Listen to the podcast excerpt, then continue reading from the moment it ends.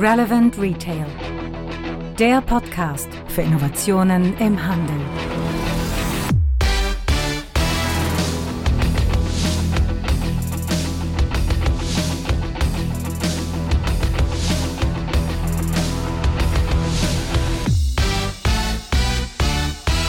Und damit sind wir bei Folge 91 unseres Retail Innovation Radios. Mein Name ist Frank Rehme. Ich beschäftige mich schon seit vielen Jahren mit dem Thema Digitalisierung im Handel. Ja, wir haben in einem Beitrag ja vor kurzem mal darüber berichtet, was sind die wichtigsten Schritte, um äh, Multi-Channel-Händler zu werden. Ich verlinke den auch jetzt hier nochmal in den Show Notes. Wir haben aber auch die Inhalte dieser Folge wesentlich detaillierter auch nochmal dokumentiert. Also in den Show Notes ist das, was wir hier jetzt auch gerade vortragen, direkt auch nochmal dokumentiert. Ja, wie gesagt, äh, man muss sich Gedanken darüber machen, wenn man Händler ist. Äh, und ich bin jetzt erfolgreich mit meinem Online-Shop an den Start gegangen. Was folgt denn einfach danach? Und wir haben ja viel geschrieben, auch in dem gerade erwähnten Beitrag über das Thema Prozesse, Prozesse, Prozesse. Und ein wichtiger Prozess ist natürlich das Thema der Bestandsführung.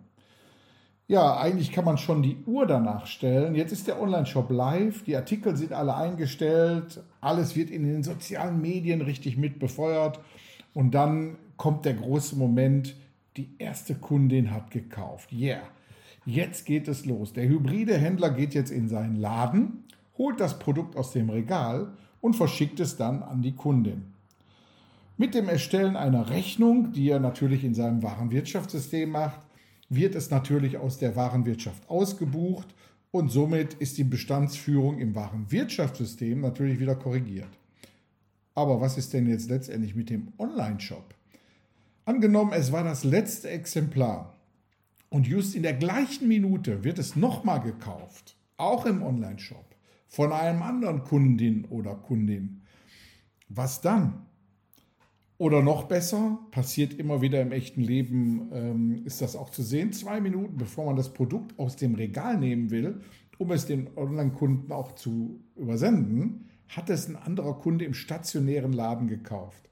So, und dann kommt diese große Problematik, diese Peinlichkeit irgendwo nach außen zu geben, dass man sagt, pass mal auf, liebe Kundin äh, in meinem Online-Shop, du hast zwar hier gekauft, aber leider kann ich dir dieses Produkt nicht mehr liefern das letzte ist gerade rausgegangen und da kann man schon fast sagen, dass man überzeugt sein kann, dass die Kundin in dem Online-Shop garantiert nicht mehr einkaufen wird.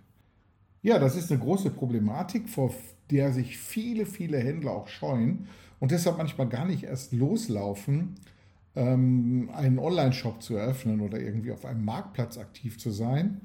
Denn die Komplexitätsschraube ist schon mal nicht gering, muss man wirklich sagen. Aber äh, wir können die Komplexitätsschraube natürlich auch nochmal hochdrehen. Und zwar äh, gehen wir mal in die Richtung, dass unser Laden, der stationäre Laden, drei Filialen hat. Ne? Damit wird es ja noch unübersichtlicher, denn man muss nicht nur den Bestand aktuell haben, sondern auch den Ort, an dem sich genau dieser Bestand dann auch befindet. Ich kann euch beruhigen, ich habe äh, ja eine lange Historie auch bei großen Händlern und ich habe noch nie ein Warenwirtschaftssystem gesehen, in dem die Bestände wirklich stimmen. Also macht euch davon frei, diesen Ehrgeiz zu haben, dass die wirklich zu 100 Prozent stimmen. Auch man sollte natürlich ein gesundes Maß haben und wenn nur 50 Prozent stimmen, sollte man sich auf jeden Fall Gedanken machen. So, also, ähm, jetzt nehmen wir die Komplexitätsschraube noch mal ein bisschen höher. Und zwar, äh, ihr habt in dem Bereich noch mal ein Sortiment, das absolut schnell wechselt, wie zum Beispiel Fashion. Ne? Und jetzt zeigen wir die Komplexität nochmal auf. Es gibt da mehrere Ebenen, die für Produkte in Frage kommen. Und zwar einmal die Produktebene. Es gibt eine Bluse vom Hersteller XY, Modell ABC. Nehmen wir einfach mal an. So, dann gibt es eine Variantenebene noch. Die ist in Blau, Rot und Gelb verfügbar. Dann gibt es die Größenebene. Ne? XS, S, M und L. So, und dann die Bestandsgrößenebene. Ne, man hat 10 Stück eingekauft in XS, 15 in S, 20 in M und 10 Stück in L. So, und die sind dann auch nochmal verteilt auf die einzelnen Filialen. So hat zum Beispiel eine Filiale die Stückelung drei Stück, fünf Stück, sieben Stück und drei Stück, je nachdem in verschiedenen Größen. Und eine andere Filiale hat wieder, weil eine andere Kundschaft da ist, eine ganz andere Stückelung. Ne? Und dann hat man, wie gesagt, diese Kanalebene, man verkauft im Laden, im eigenen Online-Shop und vielleicht nochmal auf einem Marktplatz. So, und man sieht, welche große Komplexität man da überhaupt hat, welcher Artikel in welcher Variante, in welcher Größe, liegt in welchem Laden und ist in welchem Kanal gerade im Angebot. Also eine Sache, die nicht gerade besonders einfach ist. Und da heißt es jetzt, man muss Komplexität rausnehmen. Die erste Lösung ist, dass man schaut, wie man eine Online-Lagerpriorität hinbekommt. Man kann hingehen und kann sagen, okay, die Produkte, die online gelistet sind, die habe ich in einem separaten Lager. Da hat auch kein anderer Zugriff drauf, der irgendwo etwas dann in den stationären Laden reinbringen will. Ähm, und der ist nur reserviert für Produkte, die im Online-Shop sind. Eigentlich absoluter Blödsinn, muss ich dabei sagen. Ich würde es nicht machen, weil wenn man äh, so einen so Saisonartikel hat, wie zum Beispiel Fashion, bleiben wir mal dabei, dann hat man natürlich am Ende der Saison extrem hohe Abschriften, weil nicht alles hat man irgendwie online losbekommen. Ähm, man kann das machen bei so Artikeln, die irgendwo so Ankerprodukte sind, wie zum Beispiel Toilettenpapier oder so, hat kein Verfallsdatum, kann man immer so halten. So hat, kommt man aber hin. Aber das ist wirklich eine No-Brainer-Lösung, würde ich keinen empfehlen, macht es nicht. Ne? Dann kann man natürlich Produkte serialisieren. Bin ich ein großer Freund von. Ne? Man kann äh, die Produkte, die ja eigentlich eine GTIN haben, äh, für die, die es nicht wissen, GTIN ist das, was man früher mal EAN nannte. Ähm, darüber hinaus bekommen die noch eine Kenntlichmachung, die dieses Produkt serialisieren. Also es ist nicht die eine blaue Bluse in Größe S, sondern ist exakt genau die einzelne blaue Bluse in Größe S. Praktisch wie so eine Fahrgestellnummer beim Auto.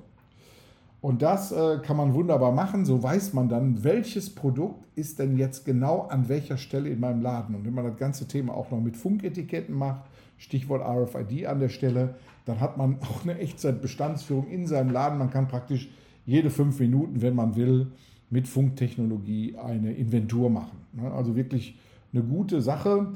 Ich muss sagen, ist eine Zukunft für den Händler, der wirklich in dem Bereich schon ein gutes Warenwirtschaftssystem hat mehrere Filialen hat, das rauszukriegen mit Funktechnologie ist auf jeden Fall sehr gut. So, das löst das Problem des Wiederfindens in den Filialen, aber noch lange nicht den Abgleich der Daten vom Online-Shop zum Warenwirtschaftssystem. Also wie gesagt, äh, wenn man Multichannel-Händler werden will, sollte man natürlich auch über so eine Serialisierung nachdenken, aber ein grundlegendes Problem ist da noch nicht mit beendet. So, dann gibt es aber die dritte Lösung, dass man sich eine Schnittstelle schafft zwischen seinem Online-Shop und äh, seiner Warenwirtschaft und eventuell, wenn man es macht, auch über den Marktplatz, an dem man verkauft, ist eigentlich der sicherste Weg, Ordnung in das ganze Chaos auch reinzukriegen. Ne? Man braucht aber dazu, um überhaupt die Basics abzudecken, vier Schnittstellen die natürlich in Echtzeit auch einen kontinuierlichen Datenaustausch gewährleisten müssen. Und zwar müssen ähm, aus dem Warenwirtschaftssystem in den Online-Shop müssen Produktdaten drüber gehen, Adressdaten und Bestandsdaten. Der, der, die, das Warenwirtschaftssystem ist dann praktisch der sogenannte Place of Truth, nennt man das Ganze, also der Ort der Wahrheit. Nur da werden Daten gepflegt. Der größte Chaos ist, wenn man in zwei verschiedenen Systemen dann auch noch Daten pflegt und die sich untereinander dann auch noch synchronisieren, dann hat man das Chaos perfekt. Also im wahren Wirtschaftssystem ist der Place of Truth. So, in umgekehrter Richtung, also vom Online-Shop dann in das wahren Wirtschaftssystem müssen dann die Bestelldaten reinkommen, dass die dann da auch direkt zu einer Bestandsveränderung und natürlich zum Kaufabschluss führen, sprich Rechnung ausdrucken und solche Dinge alle. So, man kann natürlich auch noch mehr machen. Ja, Gut wäre, wenn man natürlich auch Kundendaten aus dem Online-Shop direkt in sein Warenwirtschaftssystem reinbekommt, um da vielleicht noch so eine Recommendation Engine hinterzuschalten. Das ist praktisch eine Technik, meistens auch mit KI, wo man äh, die Generierung von Kaufvorschlägen für die Kunden machen kann oder dass man dementsprechend in einer Art CRM-System nochmal Daten reinbekommt, um die Kunden dann zu aktivieren, sprich über Newsletter oder andere äh, Aktivierungsmöglichkeiten die Kunden nochmal reinpackt. Auf der anderen Seite hat äh, der Kunde dann natürlich auch nochmal einen Vorteil. Bestellhistorie, Rechnungen und solche Sachen alle kann er alles dann dementsprechend auch sehen. Aber ich sag mal, das ist dann so ein bisschen die Krönung. Fangen wir erstmal an mit der Echtzeitbestandsführung. Das Problem ist allerdings, dass äh, diese vier Basisschnittstellen, die ich gerade mal genannt habe, fast die wenigsten Systeme untereinander auch können. Das ist keine Selbstverständlichkeit. Ne? Denn ähm, oft müssen diese, ähm, diese Bestände händisch gepflegt werden und da hören wir gleich im Interview nochmal etwas dazu, welcher Aufwand da auf einen zukommt, wenn man diese dementsprechend händisch führt und die äh, viele Systeme, die älter sind, Warenwirtschaftssysteme, bieten überhaupt die Möglichkeit des Datenexports überhaupt nicht. Auf der Shop-Seite sieht es aber nicht anders aus. Manche Shops, nehmen wir so Mietmodelle oder JavaScript-Modelle, haben oft überhaupt gar keine Schnittstellen, die sind so standalone und man muss dann diese selbst entwickeln. Das zieht aber erstmal einen hohen Invest nach sich für die Entwicklung, aber bietet dann auch nochmal die Gefahr, dass man selbst für ähm, die Weiterentwicklung dieser Technik verantwortlich ist und natürlich auch für die IT-Sicherheit der Daten, die da hin und her geschaufelt werden. So, dann kommen wir zu dem Punkt, was ist denn jetzt letztendlich zu tun? Und da sind wir bei dem Punkt, dass wir sagen, pass mal auf, wenn du jetzt eh im Rahmen des neuen Kassengesetzes eh drüber nachdenkst, eine, Kassen, eine Kassenlösung dir anzuschaffen, die eh ein integriertes Warenwirtschaftssystem hat, dann guck dir bitte auch an, ob du nicht eine Warenwirtschaftslösung hast, die einen integrierten Shop sogar mitbietet. Gibt es viele, sind so individuell aber auch auf die Branchen zugeschnitten, dass man da eigentlich gar keine Empfehlung geben kann. Du kannst ja aber auch jemanden suchen, der das Ganze für sich selbst schon mal gelöst hat. Und da sprechen wir gleich im Interview mit Ralf Jags von der Firma Cloudstock. Aber ich will gar nicht so viel vorwegnehmen. Hört euch an, was er zu sagen hat. Er war nämlich in der gleichen Bredouille und hat schon dafür eine Lösung gebaut. Also Interview ab mit Ralf Jags von Cloudstock. Ja, ich sitze jetzt hier mit Ralf Jags zusammen. Hallo Ralf, grüß dich. Hallo Frank, ich grüße dich. Ralf, stell dich doch mal kurz vor, was du so machst, wer du bist, damit unsere Zuhörerinnen und Zuhörer dich so einigermaßen einordnen können. Sehr gerne. Mein Name ist Ralf Jags. Ich bin 46 Jahre alt und bin Einzelhändler in äh, Niendorf an der Ostsee. Habe dort ein 700 Quadratmeter Bekleidungsgeschäft, mittelmodisch und mittelpreisig. Und ähm, genau, bin mittlerweile auch seit ja, sechs Jahren online tätig, also im Onlinehandel. Super. Und bei dem Weg zum Onlinehandel sind dir einige, ähm, ja, ich sag mal, ein paar Hürden in den Weg gelaufen, über die ich gerade auch schon mal so ein bisschen gesprochen habe in der Anmoderation von unserem Gespräch hier. Und schilder doch mal, was dein großes Problem war. Oder erstmal auch so ein bisschen so eine zeitliche Abfolge. Ne? Wann ja. bist du damit gestartet, damit man ungefähr weiß, so äh, wie die Historie von dem Ganzen war? Ja, sehr gerne. Also ich habe vor, vor sechs Jahren angefangen, online zu verkaufen, habe damals ähm, als allererstes so Armbänder von Nusa Amsterdam. Das war damals total angesagt. Das waren so Lederarmbänder, wo man so kleine Chunks raufklicken konnte, ähm, habe die dann auf eBay verkauft, äh, war da auf, auf Anhieb relativ erfolgreich, habe das alles manuell eingestellt. Dann habe ich aber nach äh, drei Monaten einen Anruf von dem Verkaufsleiter bekommen, der da gesagt hat, so Mensch, äh, Herr Jax, was machen Sie denn da? eBay und Nusa, das, das geht nicht, dürfen Sie nicht. Ähm, dann hat er mir zwei Monate Zeit gegeben, meinen eBay-Account wieder zu schließen, hat aber gesagt, Sie können aber gerne einen Online-Shop machen. Da dürfen Sie gerne Newstar verkaufen.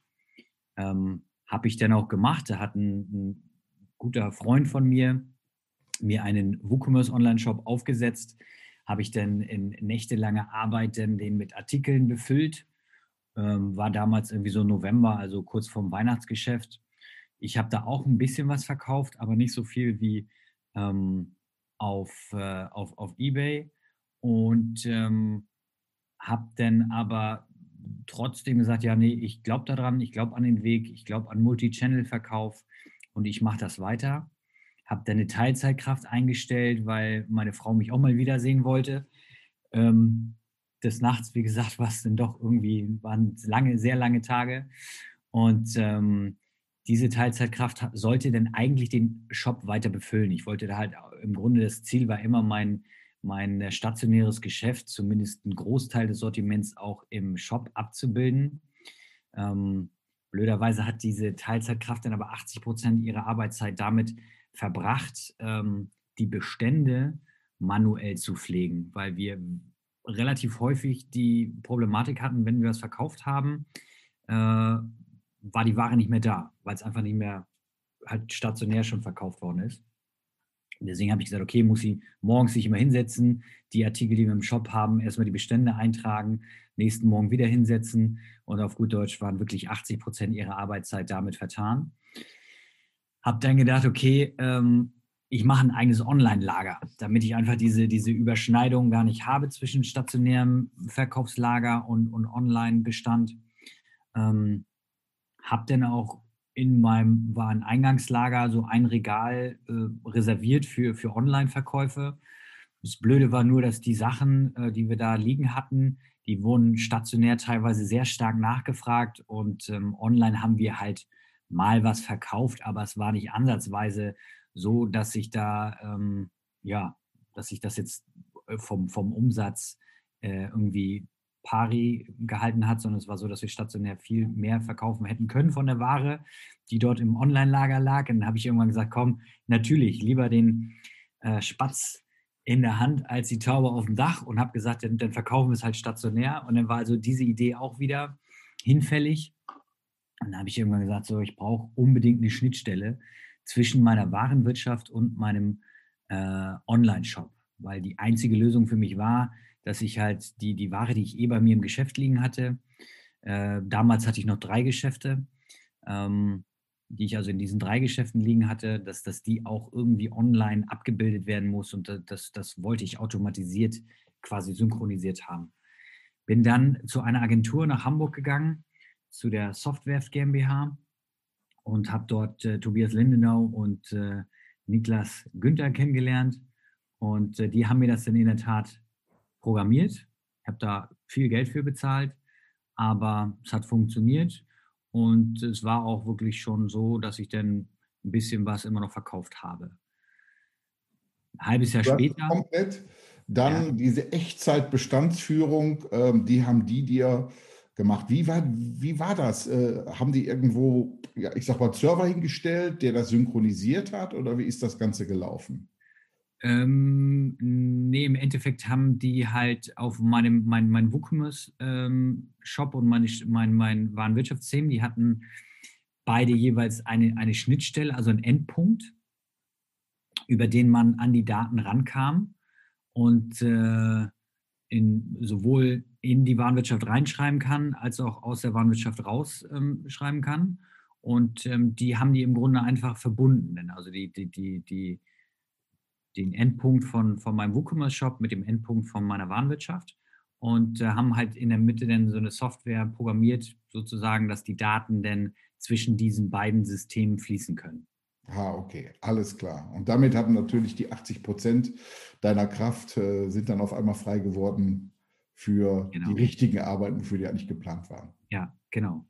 Und dann habe ich ähm, halt ein halbes Jahr später äh, auch wieder manuell ähm, Amazon ausprobiert, habe auf Amazon ein bisschen was verkauft, habe da auch keine bösen äh, Briefe bekommen von den, von den Leuten, habe da auch andere Ware verkauft, natürlich von in erster Linie von von einem äh, Händler, der dort selber verkauft hat, äh, von einem Lieferanten. Und ähm, dann habe ich halt ein halbes Jahr später gesagt, so komm, ich brauche auch eine Schnittstelle äh, Richtung Amazon. Das muss auch automatisiert laufen.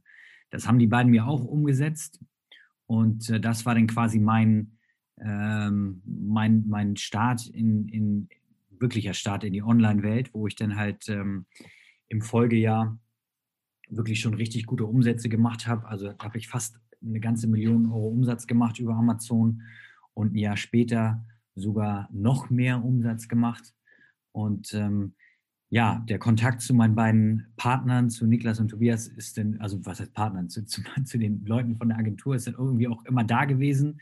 Wir haben uns super gut ähm, verstanden, haben uns fachlich sehr, sehr gut ergänzt. Ich wäre zum Beispiel niemals auf die Idee gekommen, ähm, diese Bestellungen aus der Online-Welt in mein Warenwirtschaftssystem gleich als Umsatz reinschreiben zu lassen. Ich hätte niemals gedacht, dass sowas überhaupt geht.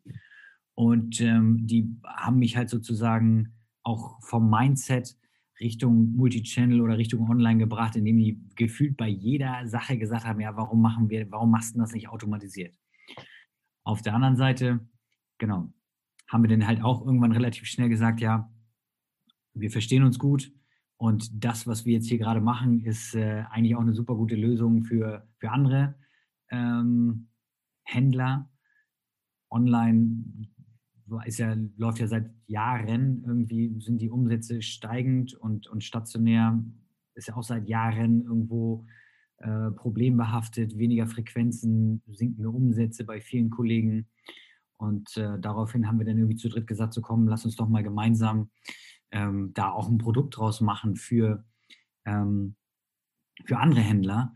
Und daraus haben wir dann in der Tat auch eine, eine Software, ein Produkt kreiert, der heißt äh, cloudstock.io und ähm, genau, haben halt seitdem jetzt in den letzten Jahren auch viele andere ähm, Händler sozusagen denn an die Online-Welt angebunden.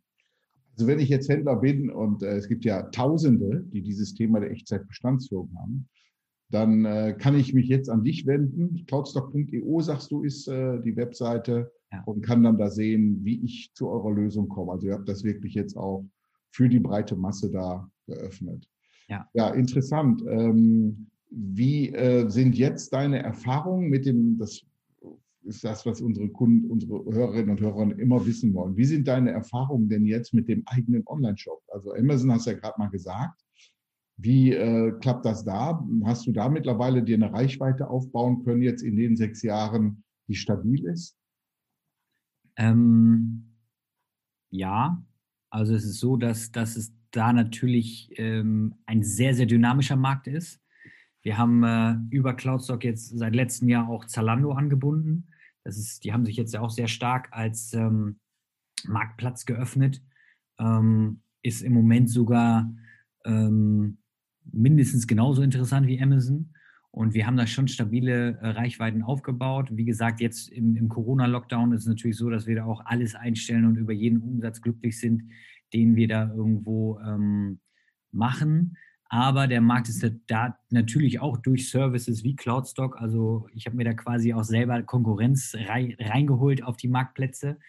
Ähm, dadurch ist er natürlich sehr dynamisch geworden. Also das heißt, da sind mittlerweile viele Händler unterwegs, die auch äh, auf Marktplätzen ihre Ware verkaufen. Ähm, wir machen, haben im letzten Jahr ein Drittel unseres Gesamtumsatzes online gemacht und zwei Drittel immer noch stationär. Ähm, waren halt im Jahr 2018 sogar erfolgreicher ähm, online als offline, weil wir da halt das richtige Produkt hatten. Da gab es halt diese eine Marke, Naketano, die hat sich vom, vom Markt zurückgezogen und ähm, haben dann quasi den, den Run des, des Jahrhunderts gehabt auf, auf, im, im Online-Bereich auf, auf diese Ware. Und ähm, ist halt wichtig, die, die, den Warenfluss auch irgendwann im Griff zu haben, weil ein Drittel mehr zu machen, das, das wenn man jetzt die Ware, die muss man ja auch irgendwann dann für, für den Online-Bereich einkaufen. Und ähm, ja, wenn du mich jetzt auch nach dem Online-Shop fragst, der ist jetzt auch in Zeiten von Corona-Lockdown interessanter geworden. Dieser Support Your Local-Gedanke setzt sich durch. Alleine schon, dass man auch eine, eine rechtlich ähm, stabile Infrastruktur hat, um online zu verkaufen, um auf Instagram was zu posten und dann ähm, zu sagen, hier kannst du bei mir im Online-Shop kaufen ähm, das ist halt auch eigentlich äh, fast eine Notwendigkeit jetzt gerade. Absolut, sehen wir auch so. Und wir äh, motivieren ja auch immer die Händler, genau diesen Weg zu gehen. Ralf, vielen Dank für ja. das Gespräch. Also ich finde auch dieses Thema ähm, der Echtzeitbestandsführung ist etwas, was unbedingt gelöst werden muss. Du hast es gelöst und für die, die Interesse dran haben. Wir haben die Themen, mit denen man dich erreichen kann in den Shownotes. Danke dir. Super. Ich bedanke mich bei dir, Frank, und alles Gute. Ja, um Podcast auf die Beine zu stellen, so wie wir es machen, ist natürlich einiges an Arbeit, die wir natürlich für euch gerne erbringen. Aber es erzeugt auch Kosten. Und um die Kosten irgendwo in den Griff zu kriegen und zu decken, freuen wir uns natürlich über Sponsoren. Und wir haben jetzt jemanden gefunden, der uns dabei unterstützt, nämlich Offerista. In Zeiten, wo immer mehr Menschen mit einem Aufkleber an ihrem Briefkasten signalisieren, dass sie überhaupt gar keine Postwerfsendung mehr erhalten möchten, ist die große Frage, wie erreiche ich als Händler denn dann überhaupt noch meine Kunden? Und genau in die Bresche springt Offerista ein, nicht nur mit dem digitalen Handzettel, sondern als totaler Lösungsanbieter für digitale Kundenaktivierung. Dazu hat Offerista ein richtiges Baukastensystem auf die Beine gestellt, mit dem man den Abverkauf steigern kann, indem man Neukunden gewinnt und Bestandskunden aktiviert. Ja, und ein Griff in diesen Baukasten kann zum Beispiel sein, dass man Werbeverweigerer damit erreicht, dass man saisonale Highlights, Bekanntheit, Filialeröffnung damit nach vorne bringt, Omnichannel-Formate sinnvoll miteinander verbindet und natürlich das ganze Thema Aktionsangebote in den Mittelpunkt stellt. Ja, alles dazu in den Shownotes. Ihr könnt gerne mal reinschauen auf die Webseite. Hochinteressant. Das ist zeitgemäßes Marketing für die Händler von heute, die auch morgen noch erfolgreich ihre Kunden erreichen möchten. Ja, das war's dann zum Thema Bestandsführung und natürlich auch nochmal ein Hinweis auf unseren Sponsor. Wir freuen uns, wenn ihr bei der nächsten Folge wieder dabei seid, wenn ihr auch uns weiterempfehlt. Und ansonsten wünsche ich euch alles Gute, schöne Woche und vor allen Dingen fette Beute.